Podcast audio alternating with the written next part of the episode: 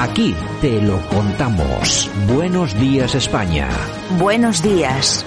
Bueno, y nosotros que estamos, bueno, a horas de las próximas elecciones en Castilla y León, elecciones, por otro lado, bastante polémicas. Hemos tenido encuestas de todo tipo y condición, unas más aderezadas que otras. Hemos tenido desde el CIS, que daba una victoria clara al Partido Socialista. Hemos tenido otras eh, encuestas que daban la victoria al PP, otras que no se la daban y que hacía falta Vox para gobernar. Bueno, ha habido un poco de todo. Vamos a comentar, vamos a comentar que, ha parecido tanto al coronel Enrique de Vivero como al profesor Sergio Fernández Riquelme, que les ha parecido esta, que esta campaña electoral y sobre todo qué es lo que esperan de estas elecciones.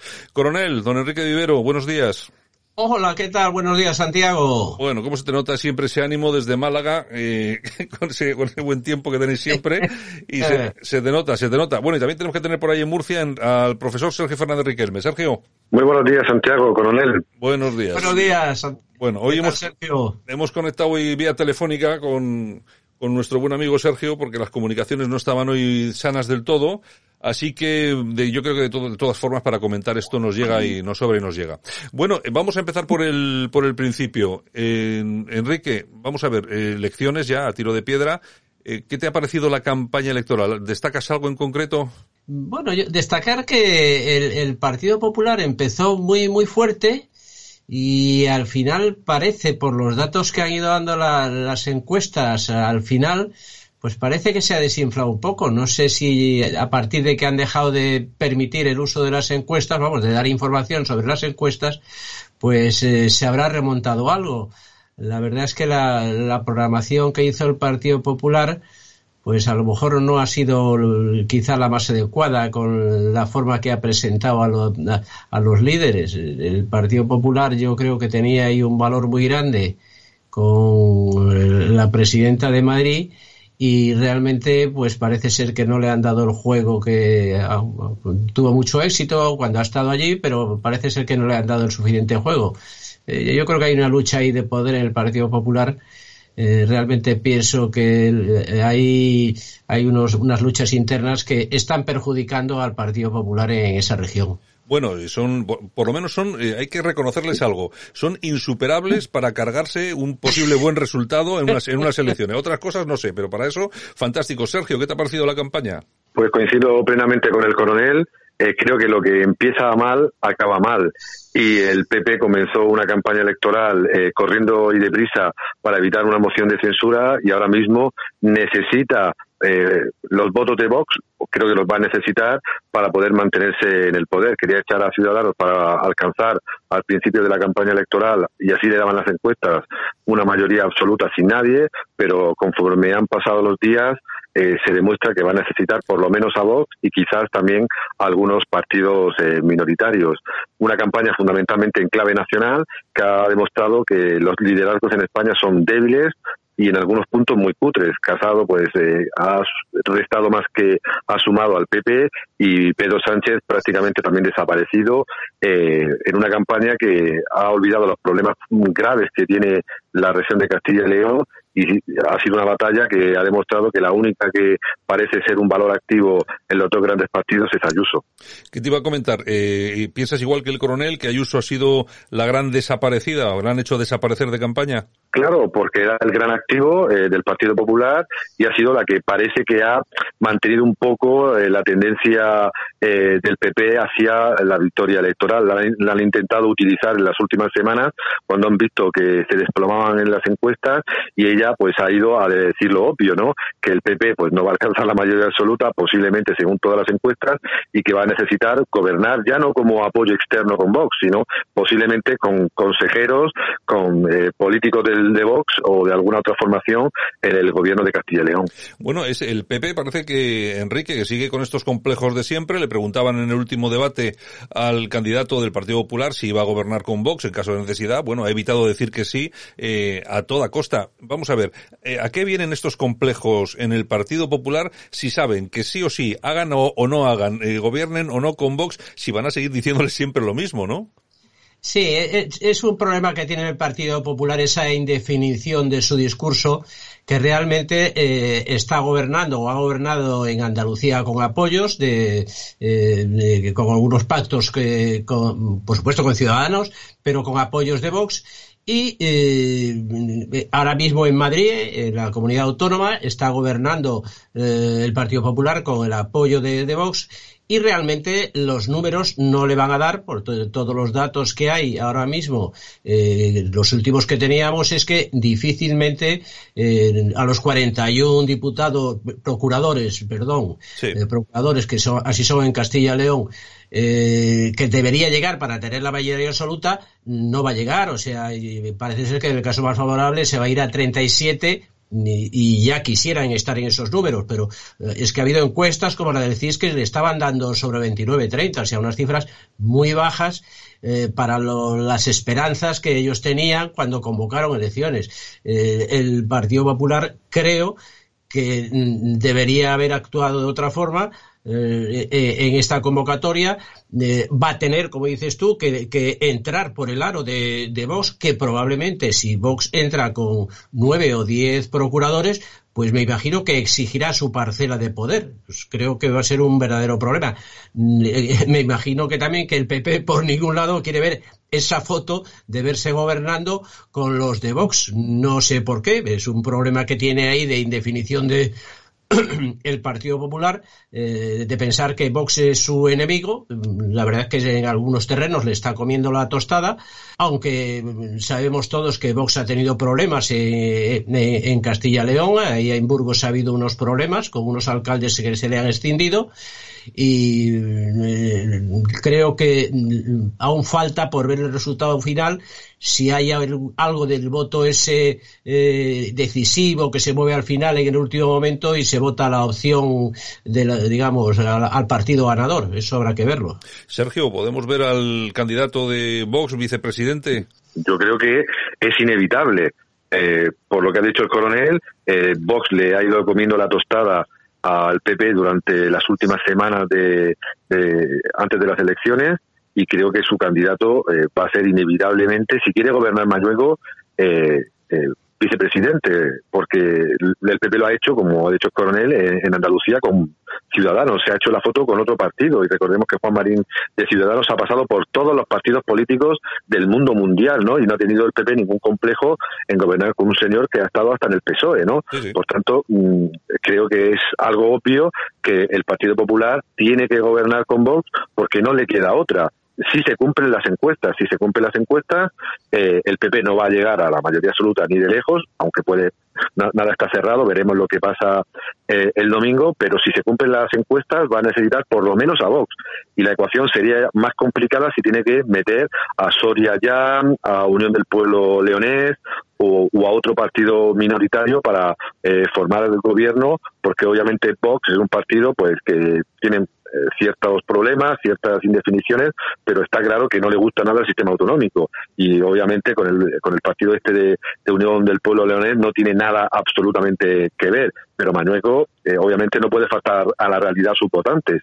Tiene que gobernar sí o sí con Vox. Bueno, eh, coronel, si las cosas ya estaban mal, ya pintaban un poco extrañas. Ha saltado en las últimas horas el señor Narciso Michavila, que es la cabeza visible de GAT3, y ha dicho que si la participación en Castilla y León baja del 33% a las 2 de la tarde, podría gobernar el PSOE. Ha dicho, además, que a las 14 horas ya los partidos políticos van a saber quién va a gobernar en la comunidad. ¿Crees que nos podríamos encontrar ante un escenario por debajo del 33%, por 33% y que gobernase el PSOE? No porque gane el PSOE, sino porque con la suma de todos podrían gobernar. ¿Puedes, eh, ¿Podrías entender que pudiera pasar, que pudiéramos encontrarnos con ese escenario? Eh, podría ser, y sobre todo viniendo la información de Narciso Michavila, eh, de GAT3, eh, por el cual tengo una, una, admiración especial por su currículum profesional anterior, es un, ha sido un buen militar. Eh, es un admirador del ejército. Independientemente de eso, eh, Narciso Michavila y GAT3 es de las empresas de, de, de, de Moscopia que se aproxima más a la realidad cuando Narciso Michavila da esos datos es que tiene unos, unos elementos de juicio para decir eso. Realmente eh, sería triste como hemos dicho antes, que el Partido Popular, que habría convocado unas elecciones para mm, ganarlas, o si no con mayoría absoluta, para salir muy favorecido, pues al final se termine pegando un tiro en el pie y, le acaba entregando en bandeja al Partido Socialista y al resto de los partidos de, la izquierda el, gobierno de Castilla y León. La verdad es que es preocupante esa, esa información de, de Narciso Michavila, es preocupante. Bueno, eh, Sergio, ahí fíjate hasta dónde llegan los extremos, que incluso se comenta, bueno, eh, hay una cosa que está muy clara, que todo el voto de la izquierda, todo PSOE, Unidas Podemos, eh, incluso la España vaciada, es un voto que está muy movilizado, pero por el contrario se apunta a que si hace mal tiempo, y todo parece indicar que va a hacer mal tiempo el fin de semana, es decir, si hay lluvia, el, el, el electorado tradicional del Partido Popular, que lógicamente no descubro nada, es gente ya un poco más mayor, pues podría quedarse en casa y de ahí podría salir la sorpresa de la noche. Sí, sociológicamente está establecido que buena parte del voto eh, más mayor, el voto de un país envejecido como España, pues suele premiar a los partidos eh, tradicionalmente gobernantes eh, en sus regiones, ¿no? Y el voto del Partido Popular, tradicionalmente, bueno, existir es un voto, como en otras regiones para otros partidos, un voto, pues, de personas mayores que si hacen mal tiempo, pues posiblemente se queden en casa o en zonas rurales ni siquiera se molesten en salir a ejercer su derecho al sufragio. Yo creo que hay dos escenarios posibles eh, que van a depender, uno de Vox y otro de los partidos eh, regionalistas, porque no me creo que Ciudadanos, por mucho que lo diga Michavila o su prima, vaya a conseguir la representación que se le está dando, ¿no? Yo creo que hay dos escenarios que, que se van a saber, yo creo que muy pronto, como ha dicho el coronel. Si el PP quiere gobernar, tiene que gobernar con Vox. Y si el PSOE puede gobernar, va a tener que gobernar con esas eh, formaciones minoritarias que son las que creo que pueden movilizar más el voto por el tema del abandono eh, secular de muchas provincias donde creo que se va a aglutinar buena parte de esos electores eh, en reclamaciones muy concretas, ¿no? En, Soria, en Zamora, en León o en otras provincias de Castilla y León. Hay dos escenarios y veremos a eso del mediodía, si Michavila tiene razón y eh, la participación no llega donde debería llegar para que el partido tradicionalmente gobernante pues revalide pues el poder o por el contrario asistimos a una noche de infarto donde el crecimiento de Vox o el crecimiento de los eh, partidos de la España vaciada eh, van a definir el futuro presidente de Castilla y León. Bueno, eh, aquí hablamos de un posible gobierno Unidas Podemos, PSOE, España vaciada. Vamos a ver, España vaciada hay un poco de todo, es muy ecléctico todo lo que hay ahí dentro, pero sí es cierto que todo lo que hay no tendría ningún tipo de problemas para gobernar con el PSOE si es que alcanzan lo que tiene que alcanzar. Y Unidas Podemos, lógicamente, va a tener una representación mínima, pero ya está en el gobierno, ningún problema para hacerlo. Es decir, que si eh, se llega a este escenario, nos podríamos encontrar precisamente con ese gobierno de izquierdas. Por otro lado, eh, ¿cómo has visto, eh, coronel Enrique de Vivero, cómo has visto el, eh, a Vox, cómo has visto sus actos y cómo consideras que, está su voto? ¿Está muy movilizado? No, yo creo que sí, que está muy movilizado. ¿Tú cómo lo ves? La verdad es que las imágenes que se, que se han ido viendo en televisión no son imágenes, esas imágenes multitudinarias a las que nos tenía acostumbrada Vox. Vox nos tenía acostumbrada a unas imágenes multitudinarias en los mítines y la verdad realmente no he visto yo esos mm, eh, concentraciones enormes de, eh, de afiliados eh, de hecho, ya he comentado que Vox tiene problemas, concretamente en la provincia de Burgos. Eh, tiene problemas, eh, tiene hay una serie de decisiones y, está teniendo problemas con, con sus afiliados por el trato que ha dado en algún momento. yo creo que, que Vox no en estas elecciones va, a sacar un buen rédito, ahí está claro, en, en Castilla-León pero creo que yo creo que ha llegado a su tope, está teniendo problemas dentro de su estructura. Bueno, ahí se comentaba, bueno, se comentaba, hemos entrevistado aquí a uno de los dos alcaldes que han abandonado durante la, la misma campaña eh, electoral, que casualmente se han ido a tu formación, coronel, casualmente, no has, no has querido decirlo, lo digo yo, que se han pasado a tu partido, o sea, imagínate, a tu patria. Bueno, y también parece ser que ha habido bastantes, bastantes abandonos de militantes. Bueno, eso son cosas internas de los partidos. Aquí ahora hay que ver si eso va a tener repercusión a la hora de los votos. Yo, personalmente, creo que no. Sergio, ¿tú cómo lo ves? ¿Va a tener algún tipo de, de amplificación? No sé, yo creo que no. Eh, lo he señalado antes, eh, Vox tiene el problema de que no quiere el sistema autonómico y que no se ha centrado prácticamente nunca en el, en el sistema autonómico e incluso en muchos municipios. Su política es fundamentalmente nacional y hay una diferencia bastante importante entre las encuestas en esas regiones a nivel nacional y luego las encuestas a nivel autonómico. Es decir, eh, pongo el caso de Murcia. En Murcia puede tener en intención de voto autonómica un 10, 15% de votos y se dispara hacia el 30, el 40% en algunas encuestas a nivel nacional en la propia región de Murcia, ¿no? Tiene un discurso marcadamente nacional, profundamente centralizado, donde no prima eh, como en otros partidos, eh, la, sensibilidad autonómica o incluso la sensibilidad eh, municipal y es algo pues que le pasó factura, por ejemplo, en Madrid, donde estuvieron por debajo de las expectativas, consiguió un buen resultado, pero no consiguió pues toserle al Partido Popular. Porque vuelvo a insistir autonómicamente municipalmente no tiene una organización eh, tan desarrollada como tiene otras formaciones o no centra buena parte de su discurso en esos ámbitos territoriales. Las decisiones pues sí le pueden pasar factura, pero yo creo que Vox nació y se está enfocando en cada momento como una formación nacional e incluso con temas de globalismo o temas de soberanía que no están eh, directamente relacionadas con las demandas en elecciones autonómicas y municipales. No sé si los alcaldes que han desertado de Vox y se han ido a otras formaciones, pues eh, serán alternativas reales a, a, Vox en esos municipios o en esas regiones. Pero Vox tiene esa disyuntiva que algún día tendrá que resolver si la política autonómica y la política municipal eh, tienen importancia tanto como el discurso nacional. Bueno, yo creo que a Vox eh, estos estos líos provinciales, este tipo de cosas, yo creo que electoralmente jamás le han pasado factura, entre otras cosas porque está donde está y las previsiones que tiene a nivel nacional son muy, son muy importantes y yo creo que el, el votante de Vox es un votante con una mirada puesta más en lo nacional que en lo regional, provincial o, o local. Me da la, me da la impresión. ¿eh? En todo caso, eh, Enrique, una vez que sepamos los resultados, eh, que gane el bloque de la izquierda, que gane el bloque de la derecha, ¿qué representa? ¿Qué opinas tú que puede representar que gane uno u otro ya en el escenario nacional? Bueno, yo creo que realmente esto sí va a afectar eh, al futuro eh, en otras regiones. Eh, vamos, en concreto yo creo que podría afectar a las elecciones en Andalucía. Yo pienso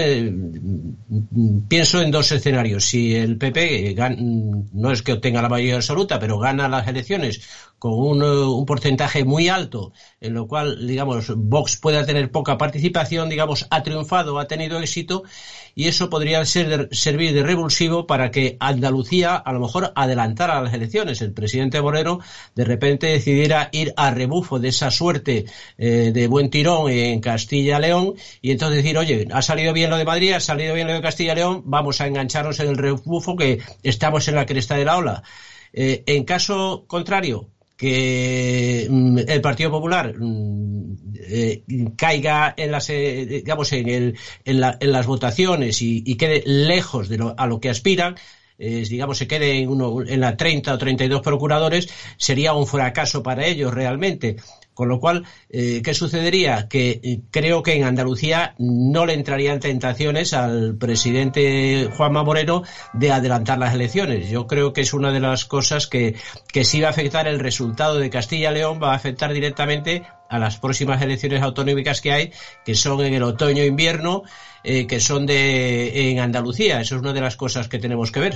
Bueno, eh, Sergio, eh, vamos a ver. El, yo creo que aquí puede haber eh, ganadores y perdedores, como en todas las elecciones, pero yo creo que puede haber un, un ganador muy importante. Puede ser Vox, si pasa, como todas las encuestas indican, hasta los nueve o diez diputados o procuradores, como se llama allí, puede haber un gran ganador que puede ser eh, Pedro Sánchez, más allá de lo que es el PSOE allí, sino yo creo que personalmente Pedro Sánchez, si el PSOE ganase las elecciones, él sería el, ganador visible de todo lo que ha ocurrido.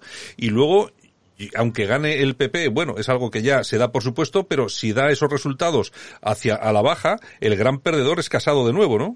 Claro, en estas elecciones eh, se van a clarificar quiénes son los eh, ganadores y perdedores de futuro eh, con vistas a las próximas elecciones generales eh, en España. Y tú lo has señalado muy bien. El PP tiene muy poco que ganar, es decir, va a perder, va a perder algo, no sabemos si lo suficiente como para eh, no poder gobernar y Casado pues se la juega porque en el fondo él ha participado muchísimo, se ha hecho muchísimas fotos en, en, Castilla y León, sobre todo con el tema de la agricultura y de la ganadería. Eh, Mañueco también se la ha jugado eh, con Casado y luego a última hora con Ayuso. Veremos eh, quién gana y quién pierde en el Partido Popular. En Vox yo creo que van a ganar sí o sí interesándole muy poco la política autonómica, hasta el punto de que yo prácticamente no me acuerdo ni del nombre de su candidato, ¿no? un candidato prácticamente desconocido, ¿no? Por algo es, porque Vox es que no creo que no está entre sus intereses la política autonómica, ¿no? Pero pueden ganar en el sentido de que si logran gobernar con, con el PP o logran un buen resultado y el PP no tan bueno que les obligue a pactar con ellos, puede ser la primera vez eh, casi en la historia de España, donde un partido de la nueva derecha o del patriotismo social eh, o de este tipo de, de, ideología entre en un gobierno formalmente y veremos si lo hace bien, lo, hace mal o lo hace regular. Luego, pues en el PSOE ahora mismo es todo ganancia. Ellos daban por descontada la derrota y pues según las encuestas pues pueden incluso, no lo creo, yo por la tendencia eh, de los sondeos creo que no se va a producir, pero si se produjera, como sería una victoria a, brutal a Pedro Sánchez. Y lo último es los partidos regionalistas. España pues tiene un grave problema de, de despoblación, un grave problema de articulación territorial y esta es una esperanza para que para ver si estos partidos regionalistas que ya nos defraudaron con Teruel existe, que no ha servido absolutamente para nada, eh, pues vamos a ver si ahora sirven para algo, si sirven para condicionar la política, si sirven para cambiar las cosas en España o simplemente van a ser un instrumento bien del PP o creo yo posiblemente del PSOE.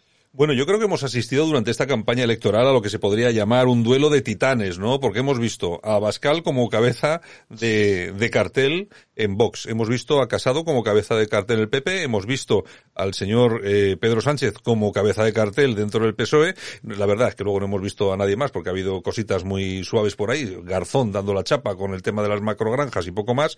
Y yo creo que eh, vamos a vamos a ver, Enrique, una especie de elecciones generales a la Castilla y León eh, sí, coincido contigo, Santiago. Esto parece ser que los candidatos no eran los. Eh, de hecho, habéis comentado eh, que apenas el, nombre del candidato de vos es apenas desconocido. Bueno, pero Enrique, Enrique, ¿y quién se acuerda del, candidato del PSOE, por ejemplo? no, tampoco, yo, yo, porque, porque lo sé, pero vamos, pero es que realmente es, y, García Gallardo y, y, Tudanca, que son los nombres de los dos, son dos personas que yo, a, la mayor parte de los mortales, yo creo que están pensando en, en Castilla-León que el que se presenta mm, eh, es, Sánchez, eh, eh, se presenta por otro lado Abascal y se presenta por otro lado, bueno, hay que reconocer que el actual presidente, a Mañueco, sí lo conoce. Pero vamos, la verdad es que parece una lucha de, de unas elecciones generales que se desarrollan en Castilla-León. En fin, yo creo que sí, yo creo que tiene que ese planteamiento, a mí es la sensación que me da y yo creo que le estará dando sobre todo a la gente que somos eh, de fuera, ¿no? Yo, y luego hay, hay otra cosa que todavía no sabemos cuál va a ser el alcance real, Sergio, que has comentado tú antes de estos partidos de la España vaciada, que más bien debería ser algo así como la España despoblada, que sí, yo creo que representa mucho mejor exactamente a lo que a lo que ha ocurrido, ¿no?